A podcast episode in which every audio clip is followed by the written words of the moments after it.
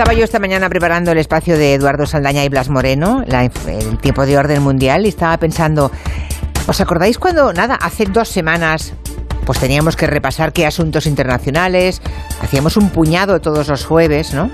Eh, y teníamos que escoger, ¿no? Eh, ellos planteaban y decimos tal, tal asunto, tal otro en este país, este de ese continente, esta curiosidad de tal efeméride, ¿no? Y eh, bueno, y luego llegábamos a la antena y hacíamos todo un abanico de temas mm, vinculados a- al orden internacional, ¿no? Y de pronto estalla la guerra y tenemos el tema internacional. Y añoramos mucho, ¿verdad? Los tiempos, eh, las semanas en que podíamos contar un montón de cosas diferentes de diferentes países, de diferentes ciudades, lugares. ¿Estáis ahí o no? Sí, sí, Estamos sí, sí. aquí. Ah, vale, estáis, tan callados. Está- que nos hemos si- ido corriendo. Que digo, se han ido a pasar la ITV o algo, no sé. No, no, no, no. Yo es que estaba pensando, en plan, lo- porque lo, como lo estabas diciendo y lo estaba pensando, Julia, en plan, que, que está pasando lo de Ucrania, por supuesto, pero por ejemplo, a mí me pasó ayer una cosa curiosa y es que hablaba con, con latinoamericanos y me decían, es que en, lo de Ucrania para nosotros es importante, pero también nos queda muy lejos. En, hay otros sitios en los que están pasando también cosas, ¿no? Por ejemplo, Colombia venía de elecciones, me decía una colombiana, dice, nosotros tenemos elecciones y de repente se habla, de, se habla también de Ucrania cuando tenemos una realidad que, que es más cercana a nosotros, ¿no? Entonces creo que lo de Ucrania es la noticia, porque están Mm. hablando de ello por la importancia que tiene, pero es cierto que eh, nos olvidamos también de que siguen pasando cosas por ahí, ¿no? Sí, Es algo- es- bueno, porque estamos en Europa, ¿no? Claro. Yo entiendo que si fuéramos Bueno. colombianos o venezolanos o argentinos, lo veríamos con más distancia. Pero es que, que- estamos en suelo europeo, es que estamos a, a unas cuantas horas de, en, en coche de- Y- del lugar en el que se está produciendo esa masacre. ¿eh? Y aparte que lo que está pasando, yo también lo que les comentaba, digo, es que lo que está pasando tiene unas repercusiones internacionales de una magnitud que todavía no somos conscientes de, de- de Claro. cómo lo va a tener. Que les alcanzará a ellos también, ¿eh? A- a porque lo que ocurra nos alcanza a todo el planeta, claro. Claro, porque a nivel de Blas y yo estudiamos relaciones internacionales en su momento y él estará conmigo en que yo ahora soy incapaz de, de dar una respuesta de cómo se- si esto va a influir o cómo se va a reconfigurar el, mu- el mundo después de esto, por, por la- las dinámicas que están ocurriendo. Esto no estaba en los libros, Julia. O sea, es que nosotros hemos estudiado un mundo que va a desaparecer después de esta guerra, seguramente. No, no hay precedentes que Claro. podamos... Claro. Puedes comparar con cosas pasadas, pero no, no, no son comparables. Sí, ayer, por ejemplo, Luis Garicano hablaba que podemos volver a la estaflación, ¿no? Económicamente, que era lo que ocurrió en los años 70, más o menos. Eh, Claro. Cuando había una, los precios se dispararon enormemente, exacto. Podemos volver a los años 70, pero no somos del todo conscientes y yo creo que cada día, pues tenemos que contarlo o buscar quien lo- nos lo sepa contar en la radio, sobre todo, a expertos, para que nos preparemos todos, ¿no? Que nadie se llame a engaños y que nadie diga dentro de tres o cuatro años que esto no es lo que creía que ocurriría con la guerra. Eso en el mejor de los casos. Si dentro de cinco Claro. años lo estamos contando, quizás que ha salido bien. Totalmente. Porque también existe la posibilidad de que algo salga mal y, y alguien le dé un botón equivocado, ¿Tú ¿no? Piensa, Julia, que la invasión de Irak acabó derivando, o sea, en el surgimiento de, o sea, la inestabilidad en toda la región y el surgimiento del Estado Islámico, más toda la guerra civil después. siria, O sea, 20 pasan- años después. Pasan 10 años desde que Bush, eh. Estados Unidos invade Irak en 2003, Estado Islámico 2014-2015. Y aún colea eso. O sea, Claro. imaginémonos lo que puede suponer esto de aquí a 10 años. Lo importante es que lo que no sabemos no vamos a aparentar que lo sabemos. De modo que las incertidumbres y las dudas las tenemos todos, eh, incluso vosotros que lo leéis todo y lo conocéis casi todo de política internacional y como vosotros todos Intentamos, los expertos. intentamos. Claro, pero que hasta donde llegamos. Luego otra cosa es que ocurra lo que creemos que puede ocurrir, ¿no? Claro, claro. Por cierto, es interesante, enseguida vamos a repasar, porque eh, Macron ha llamado a Putin, han estado hora y media al teléfono, mucho me parece a mí, una hora y media, 90 minutos al teléfono. Eh, luego contaremos eh, esto, pero antes habéis encontrado que precisamente hoy es una efeméride que tiene mucho que ver con lo que está ocurriendo, ¿no? Contadme, por favor. Pues sí, justo hoy, en 1918, hace, hace un poco más de un siglo, Rusia y Alemania firmaron el Tratado de Brest-Litovsk, por el cual acordaban la paz después de la Primera Guerra Mundial. Este acuerdo fue muy importante entonces porque obligó a Rusia, que todavía era un imperio, el imperio de los zares, a ceder gran parte de su territorio a Alemania, en concreto partes de Polonia, Lituania y Bielorrusia, pero lo que de verdad es importante para lo que pasa ahora mismo es que Rusia tuvo que reconocer la independencia de Estonia, Letonia, Finlandia y, atención, Ucrania, en aquel momento y por primera vez en la historia. Evidentemente, cuando Alemania pierde la guerra, pocos meses después, el Tratado de Brest-Litovsk se anula y Rusia dice que quiere volver a como estaba antes, ¿no? que reclama lo que perdió en ese tratado. Y pronto consiguió incorporar otra vez a su poder, esta, esta vez ya como parte de la Unión Soviética, a Ucrania y Bielorrusia y también acabó después invadiendo Polonia, Finlandia y los países bálticos en la Segunda Guerra Mundial. ¿Qué pasa? Que cuando después la URSS se disuelve en los años 90, todos esos países que en algún momento fueron independientes a principios del siglo reclaman su independencia de nuevo remitiéndose a aquel tratado de, de Brest-Litovsk del 18, un poco pues como, como legitimidad para su independencia. ¿no? Y por tanto, buena parte de lo que Putin reclama hoy es una especie de enmienda, una especie de crítica a aquello que se acordó hace 100 años y del cual se cumplen hoy. Yo creo que hizo referencia a Lenin en, el discurso este irredentista, no hablo de en plan, es que Lenin se equivocó. Lo que dijo Putin en, aquel discurso es que Lenin no debió haber reconocido la independencia de Ucrania porque en realidad forma parte del territorio ruso desde siempre. Entonces Lenin se equivocó en ese sentido.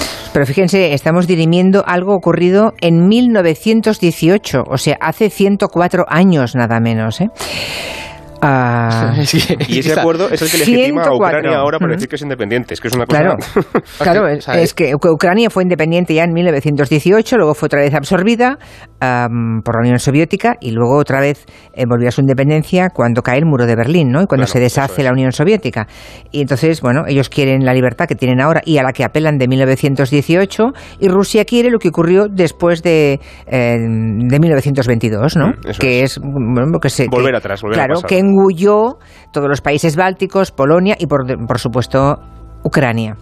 Bueno, ¿qué, sabemos de esa conversación que ha mantenido Macron con, eh, con Putin? Por lo visto, no hay buenas noticias, ¿no? O sea, mm. Macron ha contado que, que Putin dice que lo peor está por llegar. Es que lo estábamos hablando Blas y yo, de hecho, antes de empezar el programa, que en una conversación, ¿cómo ha tenido que ser la conversación entre Putin y Macron para que en una hora y media tu conclusión sea que lo que ha dicho el Elisio, eh, gente de... Macron. Sí, Macron, es que básicamente Putin le ha, le ha dicho que la cosa va a ir a peor y que o Ucrania acepta sus condiciones o él no va a parar hasta cumplir todo el objetivo, o sea, sus objetivos, que pasarían sobre todo por ocupar todo el país y desmilitarizar y desnazificar Ucrania. Es decir, sigue con la misma línea y dice que o se cumple lo que él dice o seguirá adelante hasta que, pues evidentemente, controle todo el país para poder llevar a cabo eso, ¿no? Entonces, ¿qué pasa? Que tampoco es muy alentador la posición de Putin. Hay que tener en cuenta que se están llevando a cabo negociaciones ahora y, bueno, pues también hay herramientas de presión, ¿no? Pero sí que por la reunión de Macron y la reacción del Eliseo, eh, todo apunta a que Putin va a seguir con su ofensiva y que tiene las, las, ideas por ahora muy claras y es que no va a escalar. También es cierto que le ha dicho, dice, sí, sí, a mí me preocupan mucho los civiles, es decir, tiene mucho, eh, un deeply concern, ¿sabes? Por supuesto que estoy de acuerdo en que no hay que, eh, que ir a civiles, pero no voy a parar. Pero con mucho cuajo ha acusado a Ucrania de crímenes de guerra.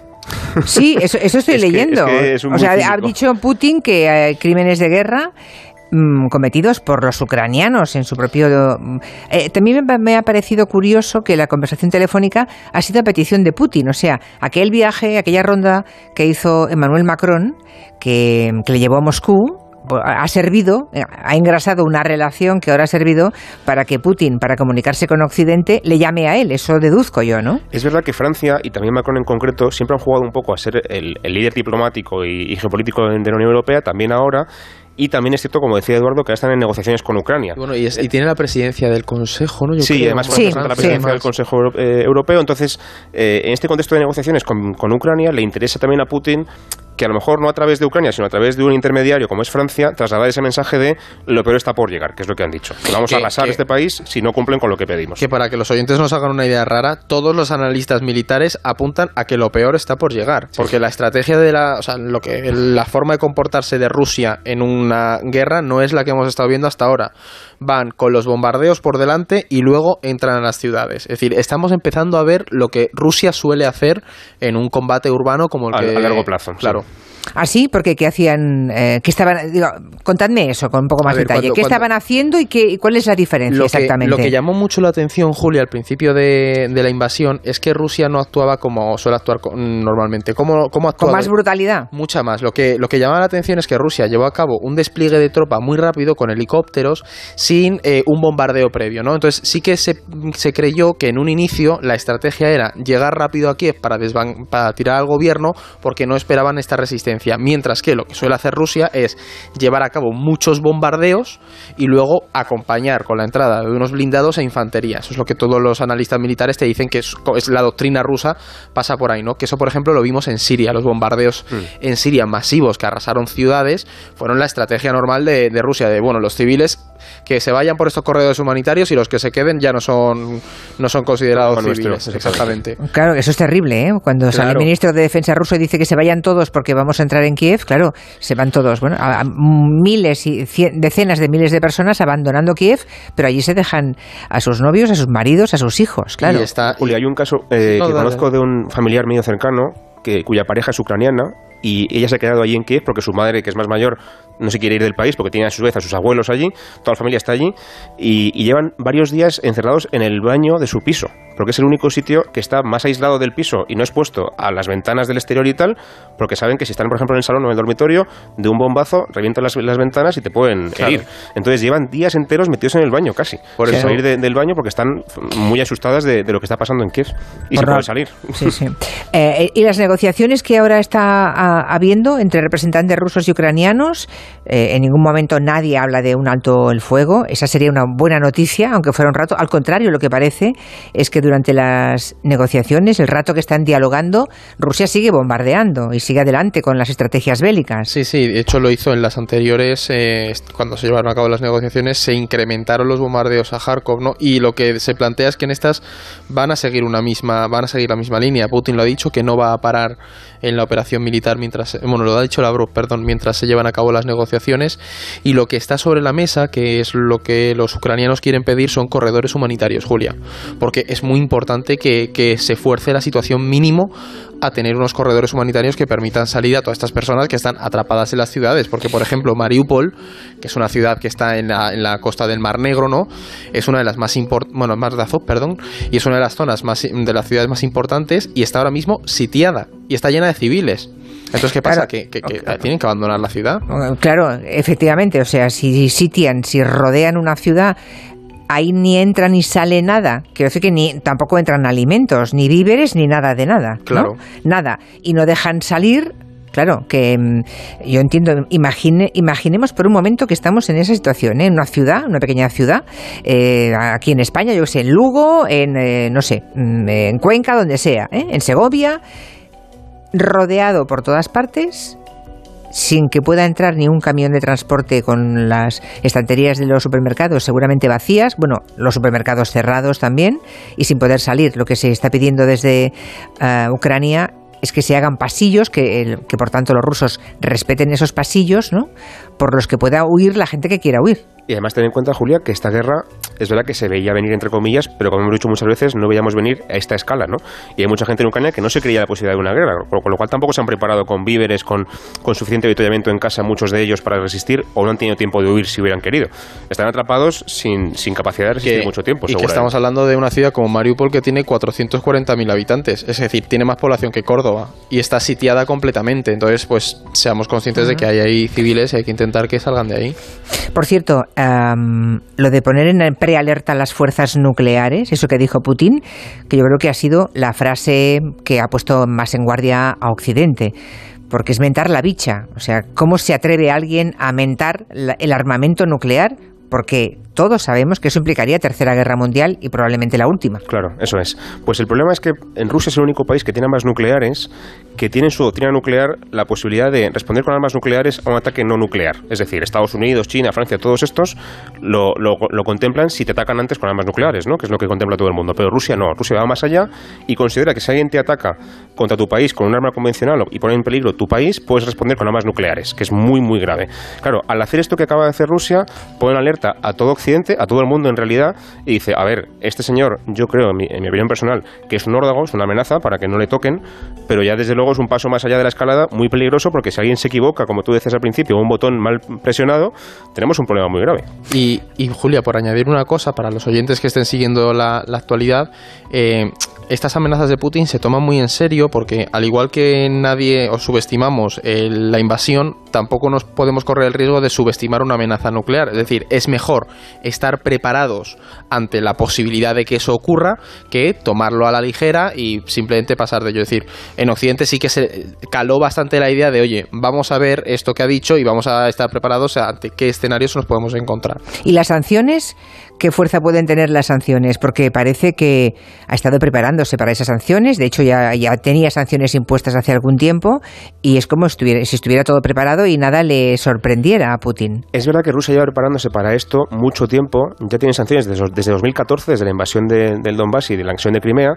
Pero es verdad que estas son mucho más graves y de hecho son las más graves que se han impuesto contra ningún país en la historia reciente. Vamos, no hay precedentes. ¿Cuál es el objetivo de las sanciones? Que son, como digo, durísimas. Primero, eh, digamos, atacar o afectar sobre todo al entorno próximo de Putin, incluido, por cierto, a él mismo y a su ministro de, Exteriores, a los mismos del gobierno, a la gente del Parlamento, a todo el órgano de poder económico y político de Rusia, con el objetivo final de, de que eso presione indirectamente a Putin, que esa gente afectada por las sanciones diga, oye, por favor, vamos a dejar de hacer esto porque no nos conviene a ninguno de nosotros, ¿no? Y también indirectamente a través del, digamos, del machaque económico contra el país, que la población civil empieza a darse cuenta de que, de que lo que pasa en Ucrania es muy grave y también presione a su gobierno, en la medida de, lo que, de que pueda, para que cambie de opinión, ¿no? lo que pasa es, que él está eh, lo que pasa es que está redoblando seguramente Putin dentro de sus fronteras en Rusia eh, la represión, de modo que puede que los rusos se estén dando cuenta, puede que a pesar de la propaganda, a pesar de que no tienen acceso a medios de comunicación libres ni mucho menos, pero em, es que aunque aunque estén viendo la injusticia, Claro, ¿quién se atreve sabiendo cómo se las juegan allí, ¿no? Cómo se ejerce la represión y la dureza contra los disidentes. Ese es probablemente el otro punto de las sanciones, porque hay, debate en torno a cómo van a afectar las sanciones, sobre todo a la estabilidad política de Rusia, ¿no? Hay la corriente que, pues evidentemente, van a, va a sufrir la economía, eso va a ocurrir, pero luego está el debate de si de verdad van a conseguir echar a Putin, por varias razones. Una, hay quien plantea, que está más estuve leyendo el otro día un artículo en, Carnegie, por si a alguien le interesa, esta es una página que está muy bien para esto, eh, hay quien plantea que los oligarcas en realidad no tienen tanto poder político dentro de, Rusia y que Putin ha establecido un sistema tan represivo que no dan margen para poder echarle del poder, ¿no? Y que al aislarles completamente a nivel internacional, la única opción que tienen para crecer económicamente es afianzarse dentro de ese sistema y apoyar al líder. Y luego está la contra, o sea, bueno, lo que continúa dentro de ese sistema represivo, y es que con las sanciones se incremente mucho más la represión sobre la población y que no lo acalles con un nacionalismo exacerbado, sino a base de palos, ¿no? En 2014 lo que vimos es una legitimación de, de Putin con un nacionalismo muy fuerte, con esta guerra del Donbass se justifica porque estamos haciendo el bien, mientras que aquí a lo mejor si hay una protesta, está muy, o sea, desde el 2020, por ejemplo, la, se prohíben mucho más las manifestaciones en Rusia, establecieron una serie de leyes, que qué pasa, que ahora a lo mejor te puedes encontrar con ese contexto, con que con las sanciones es vamos a aguantar el régimen a base de palos. Y es uno de los debates que hay, que no saben muy bien si de verdad va a llevar a echar a Putin o no del poder. Hay gente muy pesimista con esto. Sí, hay, eh, yo creo que compadecemos a los ucranianos con toda la razón, pero hay seguro muchísimos millones de rusos a los que también debemos compadecer porque mm, están soportando a un, a un dictador y lo que les espera es, es muy duro. Van a pagar, mm, evidentemente, eh, sí, sí, o sea, las sanciones lo que les hace, hace el líder a nivel mundial. ¿no? Van a ser tremendas. Hay aquí, hay aquí un oyente, Miguel, que os pregunta si creéis que China va a intervenir diplomáticamente para el posible final de la guerra. ¿Qué, esperamos? ¿Qué esperáis de China? Esas preguntas tienen que hacer los oyentes, nos las tienen que mandar. Es muy interesante y está muy bien tirada, porque se ha dicho que China apoyaba a Rusia y en realidad se ha puesto de perfil. No quiere llevarse mal con Putin, pero tampoco apoya la invasión de forma explícita. Entonces, ¿qué puede pasar? Que como también se llevan bien con Ucrania, aprovechen la, ocasión para meterse ahí como un actor, digamos, neutral y negociar y ya de paso también ganar un poco de influencia internacional que a lo mejor no tiene tanta en este contexto, ¿no? No sé qué puede pasar, pero yo tiraría por ahí, que creo que va a acabar siendo un actor neutral que pueda negociar con las dos partes. Y sí que China también hay quien, o sea, se afirma que, que va a mantener un poco de tapado y apoyar a Rusia en el fondo porque pues tiene alianzas comerciales y el objetivo de acabar con Estados Unidos o debilitar el poder está ahí. Pero es cierto que no lo puede hacer públicamente. Claro, porque, claro, se juega también mucho China en esto, porque las sanciones le pueden repercutir indirectamente, ¿no? Pero es un país que, ojito con, qué, papel va, qué papel va a adquirir China en todo esto y queda mucha guerra todavía, por desgracia, esto está empezando. Desde luego los chinos... una semana solo. China no da puntada sin hilo, eso está claro.